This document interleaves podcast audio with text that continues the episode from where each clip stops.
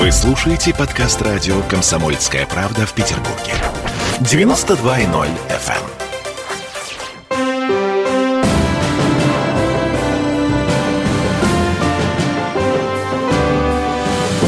Нулевое чтение.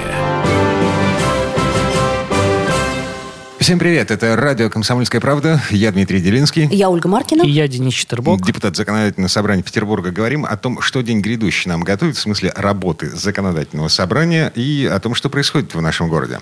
Смотрите, первая тема, э, которую мы хотели бы обсудить, э, это новое на- само название нашего города. Развалинград. То есть нам не хватило расчлененбурга? Видимо, да.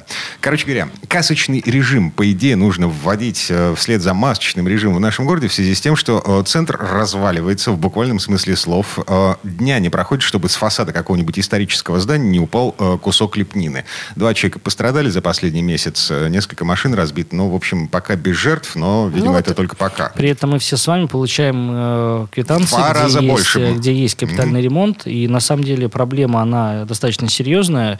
Действительно, уже довели ситуацию до того, что случаи обваливания балконов, лепнины, они практически ежедневные. Это, конечно, недоработка э, службы и фонда капитального ремонта. Помимо вообще необходимости проведения работ, необходимо их проводить еще качественно. Я думаю, что многие из нас помнят ситуацию, когда в центральной части города э, к работам, которые по факту являются реставрационными, привлекались некомпетенты и непрофессионалы.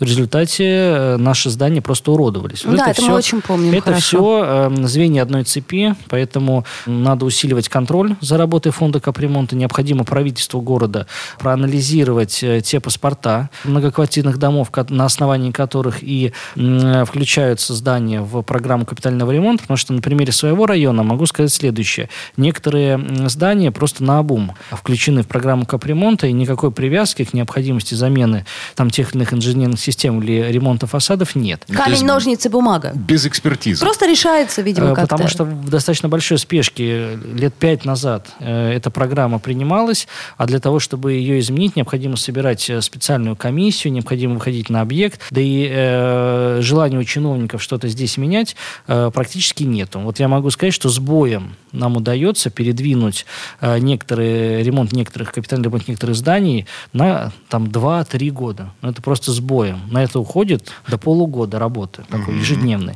Поэтому без коренных здесь э, изменений, э, да, э, что-то вряд ли изменится. Поэтому не случайно, наверное, эм, объявлен э, конкурс на замещение должности нового руководителя фонда капитального ремонта. Да, да, да, да, да. Э, В конце прошлой недели э, Смольный объявил конкурс. Э, Там, в общем, все любопытно, потому что э, нынешний глава фонда капремонта Павел, а нет, Петр Погребняк. Э, Павел Погребняк это футболист. Вот Петр Погребняк, он все еще в должности, и никто не объявлял его отставке. Вот мы наблюдаем за этой ситуацией, но могу сказать следующее, что э, у людей действительно есть вопросы относительно эм, вот тех размеров кап, капремонт, за которые мы платим, Э, именно к привязке того, что если бы люди видели, что что-то делается и делается это качественно, тогда вопросов бы здесь не было. Когда вы перечисляете ну, достаточно существенную сумму, там 500 рублей, Ну, сейчас уже практически тысячи рублей. ну, в И ос- зависимости от В размера особенности квартиры. те, кто въехал в новые дома. Вот у нас одна коллега наша же с э, «Комсомольской правдой» возмущалась тем, что пять лет назад она купила в новом доме квартиру, в новом доме, и сейчас она почему-то тысячу рублей платит за, капиталь- Ну, за как капитальный правило, ремонт. гарантийный срок 5 лет у таких капитальных объектов, поэтому они начинают копить уже сейчас на будущее свой капитальный ремонт. Через Тем 40 более- лет. Мгм. Тем более, надо смотреть в программе. э, Сейчас, на самом деле, э, при производстве работ выясняется, что все, что те же самые трубы, которые выпускали в советские годы, гораздо надежнее, чем то, что сейчас ставят застройщики в наших квартирах, как это не парадоксально. То есть это вы таким образом все-таки оправдываете затраты на капитальный ремонт. А один Нет, понимаете, ремонтировать э, жилищный фонд надо. Вопрос только стоит в том, что люди должны видеть, что этот ремонт идет, что он не в какой-то далекой перспективе через лет 50, когда неизвестно, что будет, а хотя бы в перспективе там лет пяти э, по разным видам работ. Ну, а если, например, лепнина падает на машину на Невском проспекте? Есть, э, во-первых, необходимо обследовать фасад. Это обязанность любой управляющей компании. Если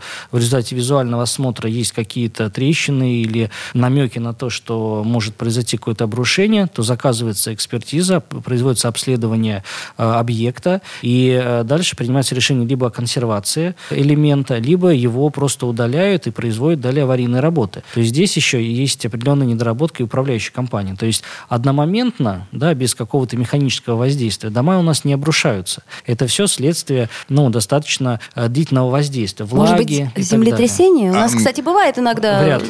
Ну, Наводнений уже не было давно. Да. Будет, Дельфины в прошлом году заходили в Финский залив в связи с тем, что коронавирус и экономика рухнула. Слушайте, коммунальщики, вот сейчас неофициально, не под запись, да, они говорят, что на самом деле это у нас погода такая, аномальная погода, которая э, заставляет штукатурку разбухать, и она сыпется. Это не происходит так одномоментно, коллеги.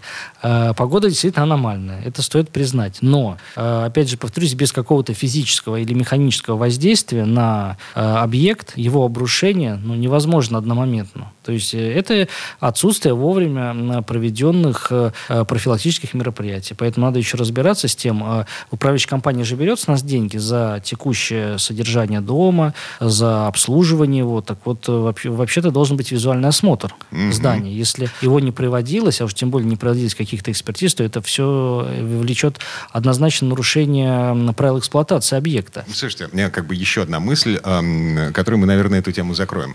А, смотрите, за сосули губернаторов снимали, за сугробы губернаторов снимали. Очень хотелось бы надеяться на, то, что кого-нибудь снимут за э, камнепады в центре Ну, Петербурга. вообще проверку по этому факту э, должны провести, посмотреть, э, установить, кто виноват. И опять же, повторюсь, э, надо начинать с управляющей компании, а дальше с теми контрольными органами, которые должны контролировать работу управляющей компании. К сожалению, по практике своей работы могу сказать, что привлечь к ответственности управляющей компании за подделку протоколов общих собраний, за какие-то другие, на первый взгляд, мелкие шалости, но на самом деле очень серьезные финансовые нарушения сложно. Поэтому здесь недоработка есть со стороны инспекции, которые обязаны следить вообще за управляющими компаниями. У нас есть механизм, в том числе отзывы лицензии у таких управляющих компаний. Если они не справляются со своими обязанностями, если они не обслуживают должным образом здания, что обрушаются балконы, что падает лепнина, соответственно, надо прекратить действия таких управляющих компаний. Сколько если- же таких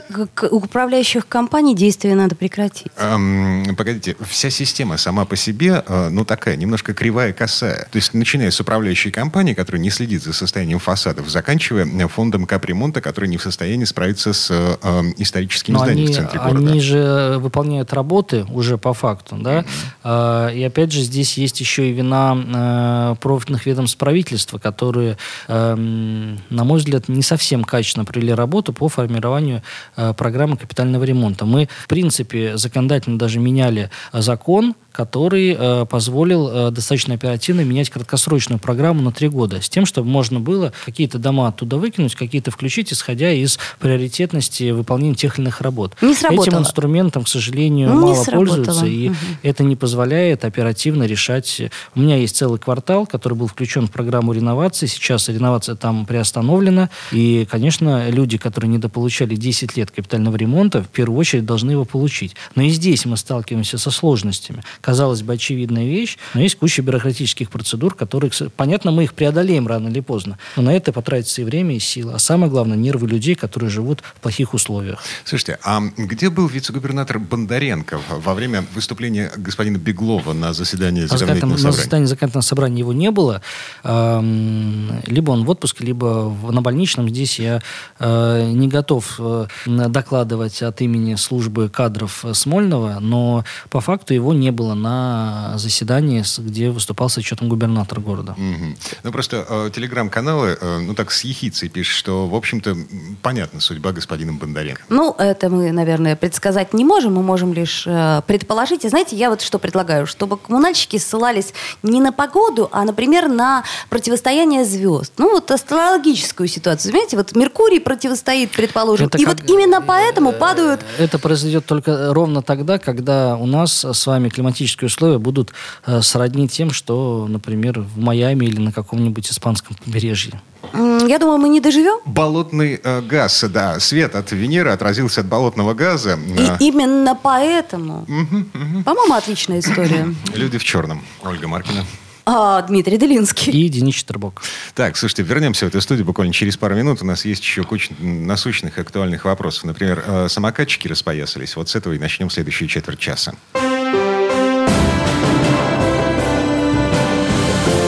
Нулевое чтение. Мы тут порт-ячейку организовали, «Бычье России» называется. Я секретарь, это мой актив. А вы кто такие? Он пришел на радио «Комсомольская правда».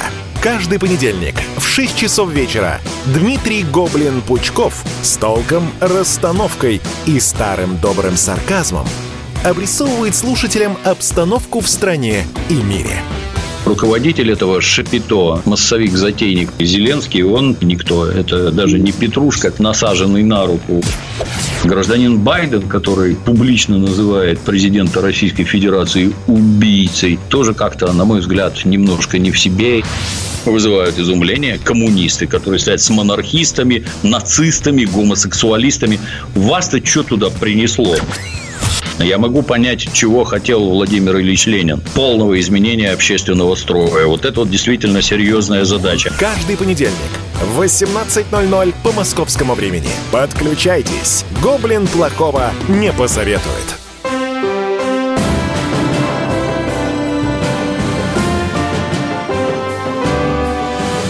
Нулевое чтение. А это мы вернулись в петербургскую студию радио «Комсомольская правда». Я Дмитрий Делинский. Я Ольга Маркина. И я Денис Четербок. Мы говорим о том, чем живет город и как законодательная власть меняет жизнь в Петербурге.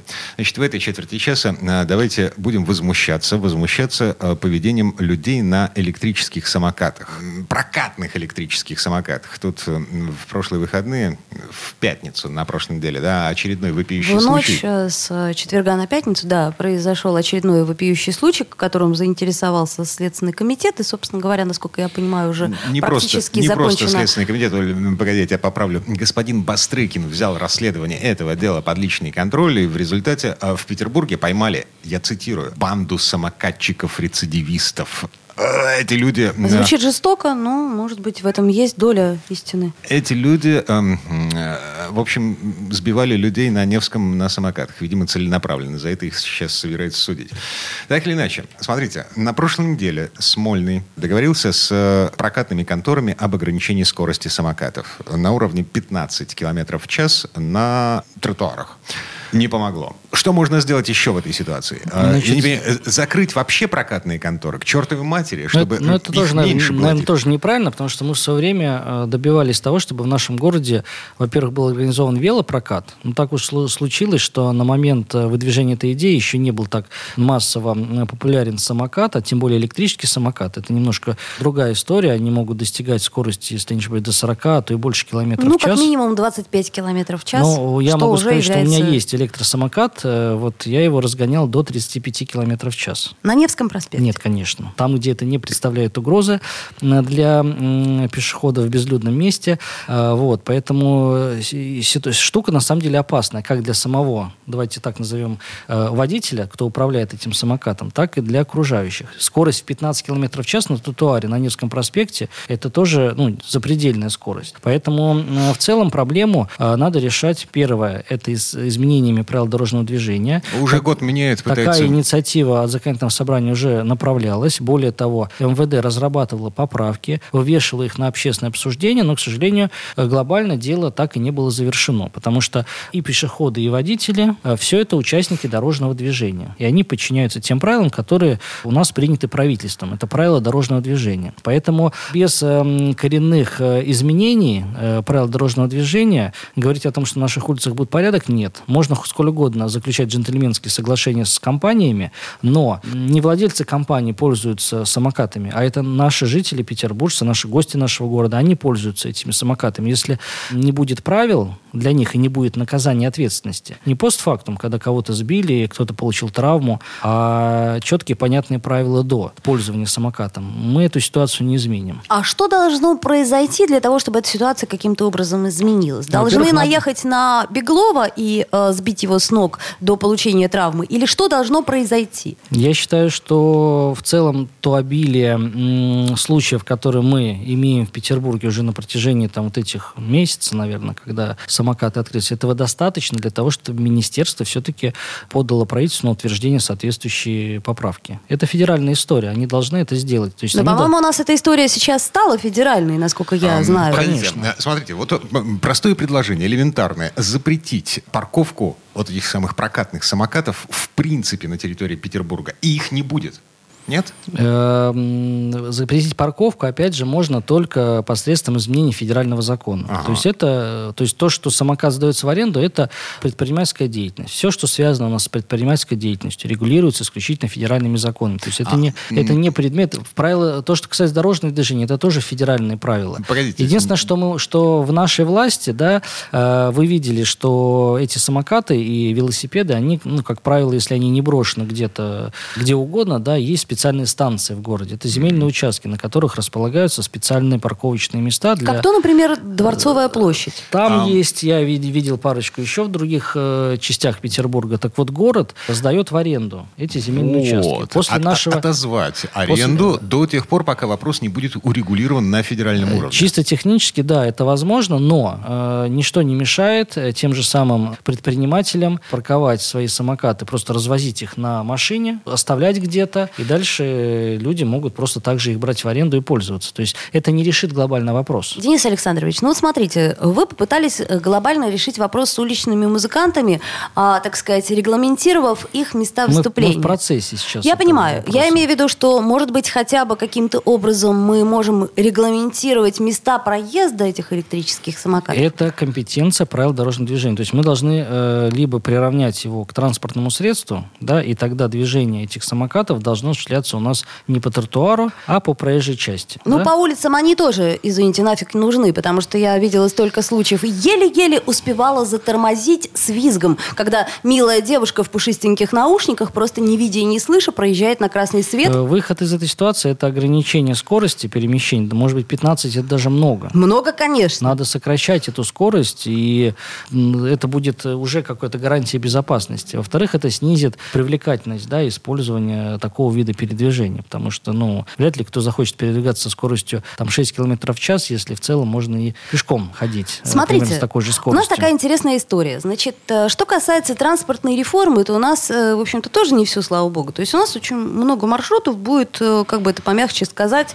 а, нивелировано, да? То есть у нас появится... Такие планы есть у правительства. Мы категорически против. Депутатский корпус выступаем. И если уж говорить о транспортной реформе, что надо отказаться от маршруток, которые там нарушают правила дорожного движения, не всегда на э, технически исправных транспортных средствах перемещаются, то зачем упразднять маршруты, которые популярны? Тогда переведите эти коммерческие маршруты просто под э, крыло города и пустите государственный общественный транспорт. Ну, это называется, когда во все в колокола зазвонят. Это я к чему говорю? К тому, что, в принципе, электрический транспорт это прекрасно, экологично и, так сказать, заменяет. То есть я не против, например... Нужны правила. Но нужны почему это правила. не ввести в правовое русло? То есть неужели мы не можем на региональном уровне сделать ничего в данном случае? Это не наше полномочия, потому что регулировать правила дорожного движения, порядок передвижения участников – это прерогатива, к сожалению, федерации. Что же касается запрета вообще такой деятельности, как сдача в аренду э, самокатов, это тоже вне рамок наших полномочий. Вот опять же, повторюсь, единственное, что мы можем сделать, это каким-то образом через вот эти договоры на размещение станций как-то повлиять на тех, кто сдает в аренду такие самокаты. И ведь вы не забывайте, что помимо сдачи в аренду у многих людей есть еще и собственные самокаты, личные. Да, и поэтому, ну, которые- именно которые- поэтому и нужны. Вот это тут, это тут как, как с каршерингом. То есть эм, человек, получивший в руки транспортное средство повышенной опасности, которое ему не принадлежит, в принципе, вот, он, ну, в общем, ветер в харю, а я шпарю. Э, Да, но с- он немножко срывает как, э, башню. Он гражданскому несет гражданскую он ответственность, Он несет, да. садясь за руль, он автоматически несет э, гражданскую ответственность, поэтому действительно управление управляет источником повышенной опасности, он будет отвечать за причинение вреда тому же самому пешеходу, даже если он просто бросился, можно сказать, ему под колеса. Потому что Да. он управляет источником повышенной опасности. Смотрите, я говорю о том, что м, отношение к прокатной вещи, будь то транспортные средства или, э, там, я не знаю, телевизор, вот оно все равно другое. Человек, садящийся за руль прокатной машины, человек, садящийся на прокатный самокат, относится к процессу по-другому, Ну, я бы тут с иначе. вами, Дмитрий, поспорил, потому что я, находясь как-то раз в Беларуси с частным визитом, э, взял на прокат э, автомобиль. Но условия возврата этого, этого автомобиля были таковы, что я настолько внимательно относился к тому, как я управлял этой машиной, чтобы просто не попасть на большие деньги. Поэтому... То есть нам надо как в Беларуси. А Это Денис Читербок просто никогда не слышал о воронных аккаунтах каршеринга. Но я все-таки в правом по- поле нахожусь, Дмитрий, поэтому э, не использую ворованные аккаунты, хотя и такое тоже есть. Если мы говорим о добропорядочных вообще, а мы понимаем, что большинство все-таки людей, даже тех, которые пользуются самокатами, они все-таки не имеют умысла наехать на кого-то, правильно? Это исключение из правил. Это преступники, да, это бандиты, которые есть абсолютно в любой К сфере. сожалению, я с вами категорически не согласна. Я еще раз говорю, что я живу в самом центре города, и я постоянно наблюдаю прекрасных юношей и девушек, которые совершенно не понимают, как на этой штуке ездить, надевают наушники и даже не слышат, так сказать, вежливых проклятий пешеходов и водителей автотранспорта. Ладно. Не готовы мы к Европе, Денис Александрович. Ну, Так не или готовы. иначе. Очень хочется быть в Европе. Хочется. Очень хочется. В ближайшем будущем в нашем городе появится специальная рабочая группа э, при комитете по транспорту. И, насколько я понимаю, туда зовут еще депутатов ЗАГСа для того, Мы чтобы обязательно урегулировать всю участие. эту У нас историю. есть э, наработки, которые мы уже, кстати говоря, направляли. Но опять же повторюсь, на нашем городском уровне коренным образом переломить эту ситуацию, ну, на мой юридический взгляд, нельзя. То есть нужны изменения в правила дорожного движения, где будет четко написано, кто такой самокатчик. И, соответственно, когда пойдут первые штрафы, тогда будет порядок. Вспомните, как долго мы не могли переходить э, зебру в 90-е годы. Потому что никто вообще в принципе не пропускал. С чего начали? Начали с повышения штрафа. Ситуация потихоньку изменилась. Люди в том числе стали ездить э, за границу, да, и, а, э, ставить себя на место пешеходов, когда останавливается там машина. Сейчас ситуация, согласитесь, на порядок лучше, чем она была там лет 10 назад. Ваш прогноз, в течение какого времени возможно поменять правила дорожного движения на федеральном Э, уровне? Чисто технически это возможно там в течение месяца, на мой взгляд, сделать вообще без про каких-либо проблем. Было бы желание федерального центра. Но год, в общем-то, уже не могут э, поправить ПДД. Э, В чем там загвоздка, ну, мне не очень понятно. Возможно, эм, ГАИ не очень хочет связываться с этими самокатчиками, потому что как только появятся этот, э, эти отдельные порядки да, по передвижению на самокатах, То еще безусловно, и их придется это, это ляжет контролировать. на плечи наших сотрудников ГИБДД, которые ну, будут вынуждены ловить не только нетрезвых водителей или разбирать э, ДТП бесконечные, э, но еще и гнаться за, может быть, даже будут, э, у нас есть на мотоциклах уже летом в сезон появляются полицейские, может быть, будут и представители какие-то на самокатах мощных таких усилий, не исключено. О, я представляю себе еще такая картина, значит, Невский, едет девочка в розовых наушниках мохнатых, да, а за ней несется э, гаишник на лошади. Красота же. На лошади красиво. А, Конная вер- милиция? Да, да, да. Полиция. М, Конная А. Вернемся в эту студию буквально через пару минут. Есть еще городские темы, которые нужно обсудить. Нулевое чтение. Горбачев уже давно не у власти, но все эти годы идет суд над. Судят жестоко, приговоры выносят размашистые, безапелляционные. Нередко расстрелять. И некоторые готовы лично этот приговор привести в исполнение. Здесь нет равнодушных. Судить Горбачева легко, понять его трудно. Так кто же он, Михаил Сергеевич, созидатель или разрушитель? Слушайте аудиосериал «Однажды в Советском Союзе». Невероятная история Горбачева. С понедельника по среду в 10 часов вечера по московскому времени.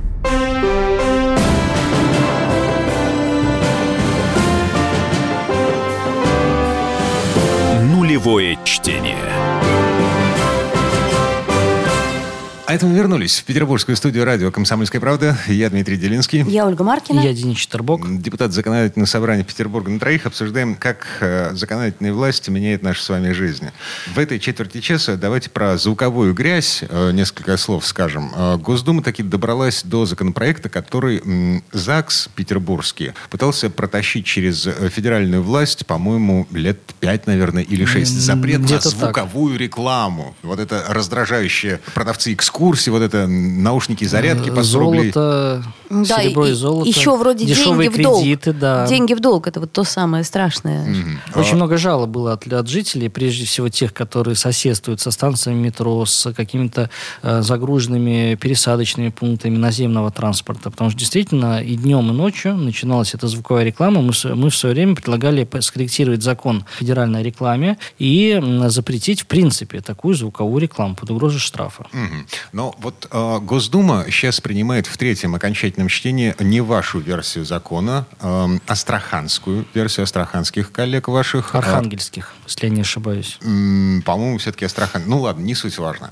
В общем, э, есть, есть разница принципиальная между тем, э, что предлагали вы, и тем, что предлагают ваши коллеги. А разница, собственно говоря, состоит в том, что одни двигаются, а другие не двигаются. То есть стационарную мы рекламу запрещаем, а передвижную, пожалуйста. То есть повесь на себя колонку и ходи дальше. А что касается, предположим, опять-таки напомню, я живу в центре города, и ко мне постоянно, вот у меня уже просто в ушах это навязано. Экскурсии. Естественно, водные экскурсии. Они меня уже в лицо знают. Я говорю, вы снова мне это предлагаете? Я хорошо слышу. Можно предложить мне это тихонько. Это полумера, поэтому я считаю, что наша инициатива, она более правильная. Другой вопрос, что, наверное, на уровне Государственной Думы не готовы каким-то образом, может быть, э, воздействовать здесь до конца. Возможно, я так рассуждаю, хочется какое-то найти логическое объяснение, да, почему не все сразу, а только лишь стационарную рекламу. Э, Может быть, не хотят, хотят как-то поддержать предпринимателей в пандемию. Не знаю, но, на мой взгляд, здесь все-таки...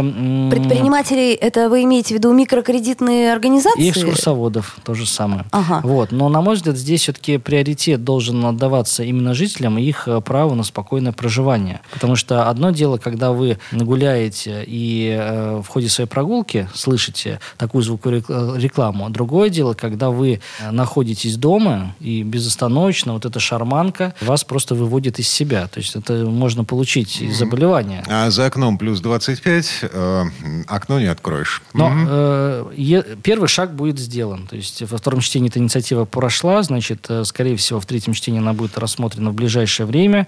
Ну, если э, начали хотя бы со стационарной звуковой рекламы, прекрасно. Надо да, идти дальше и передвижную тоже запрещать. Рекламы и так очень много. Она везде. Она в метро вы спускаетесь, она не отпускает вас на эскалаторах, она не отпус- встречает вас э, при выходе из вестибюля. Она постоянно звонит вам по мобильному телефону в то время, когда вы не можете говорить. Стоматология или еще что-то. А вот чипируют нас на И будет сразу, да, в мозг реклама Мгм. поступать. Так а может быть вообще, в принципе, уже реклама перестала быть двигателем торговли? Может быть, на законодательном уровне запретить как таковое слово реклама? Все же захотят, узнают. Ну, даже в Спрос да- рождает даже предложение. в Советском Союзе с плановой экономикой была реклама. Но Карл Что Маркс уж. говорил, что все-таки спрос, а не предложение.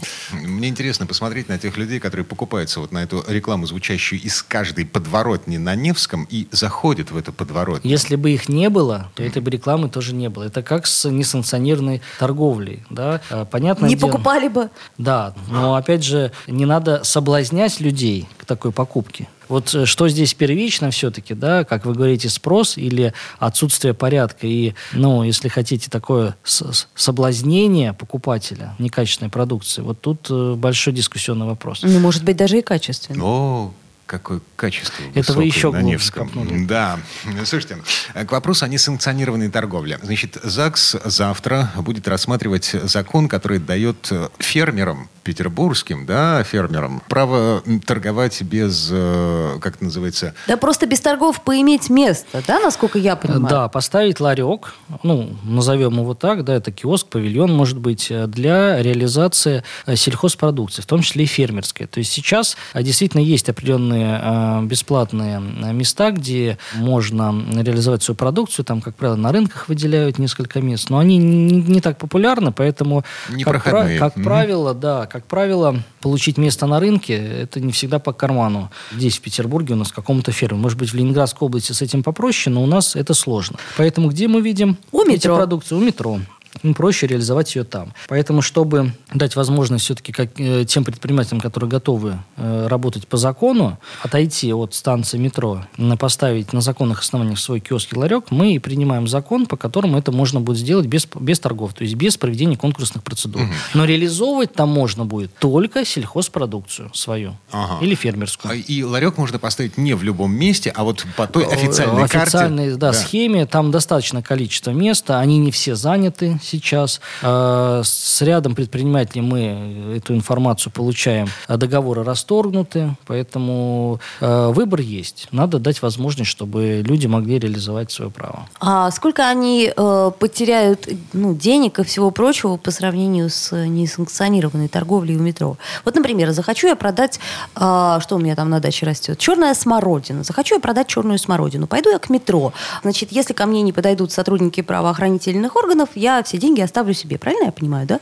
А если я хочу быть в правовом поле, то я, соответственно, обращусь без торгов, мне дадут место, сколько мне это будет стоить. Но вы будете платить э, по той же арендной ставке, которую все платят, но у вас не будет затрат на, м, подготовку кон- конкурсной документации. Вы не будете бороться за это место с другим предпринимателем, который будет предлагать еще большую цену. То есть вы получите по обычной городской ставке э, вот э, эту территорию. Понимаете, этот закон, он рассчитан не на разовую продажу там черной смородины, а на фермеров и сельхозпроизводителей, которые, ну, это в каких-то таких достаточных масштабах реализовывают. Потому что продать там ведро черешни, ну, вы там и среди своих знакомых можете, если уж э, совсем захотите. Или э, ведро грибов. А если у вас э, э, несколько тонн картофеля, то, конечно, вам будет выгодно э, вложиться в такой э, ларечек и официально продавать там. У нас, кстати говоря, э, по городу, я думаю, вы видели, есть такие павильончики, киоски, где торгуют исключительно фруктами.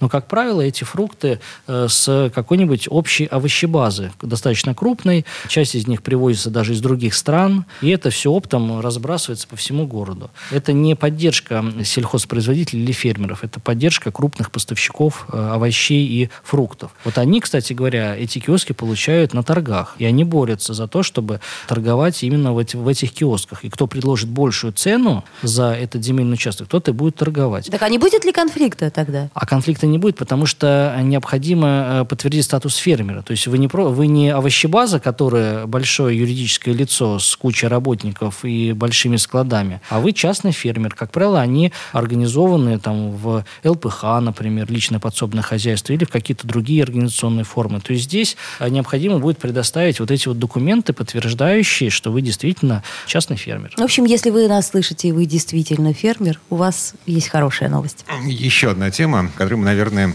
поставим точку в сегодняшней встрече. ЗАГС готовит обращение к Министерству труда по поводу э, странной несправедливости, эм, сложившейся вокруг пособий по безработице. Насколько я понимаю, что это в связи с коронавирусными мерами были выделены какие-то поддерживающие Еще в апреле пособия. прошлого года Да. правительство в исполнении поручения президента разработало, он называется «Временный порядок предоставления пособий по безработице». Пособия были выплачены. Пособия были выплачены, но впоследствии, когда стали проверять эти выплаты, выяснилось, то, что часть людей здесь, в Петербурге, получили эти пособия из тех, кто не зарегистрирован официально в городе, например, проживает официально в Ленинградской области, но снимает квартиру здесь, в Петербурге. И люди, заполняя форму, указали именно Место жительства, свое место жительства. да? Да, место пребывания в Петербурге.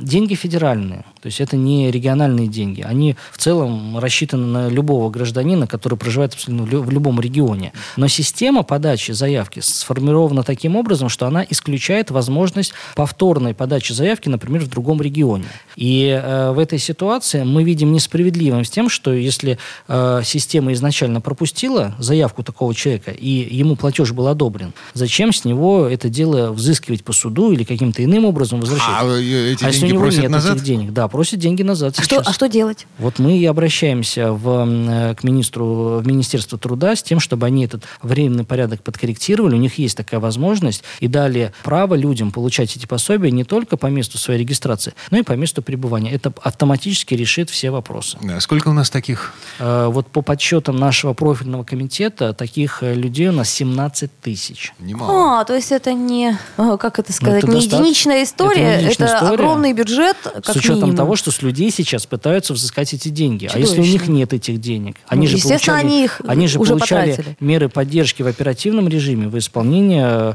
на поручений, в том числе и президента. Поэтому э, вот такая бюрократическая какая-то да, недоработка, которая на самом деле может создать серьезные проблемы людям, абсолютно несправедливо. Но если их заявка была одобрена, если они деньги эти получили, и они не имеют возможности второй раз это получить, зачем у них надо это забирать, заставлять их перерегистрироваться в Ленинградской области и что-то потом снова им выплачивать, если они еще успеют подать заявку. А если не успеют, тогда они вообще останутся. Закон есть закон, а, но, в- как обычно в нашей стране, он компенсируется необязательностью его исполнения. А Денис Четербок был у нас э, в гостях. Э, Да, Ольга Маркина. И Дмитрий Делинский. Мы э, вернемся в эту студию через неделю.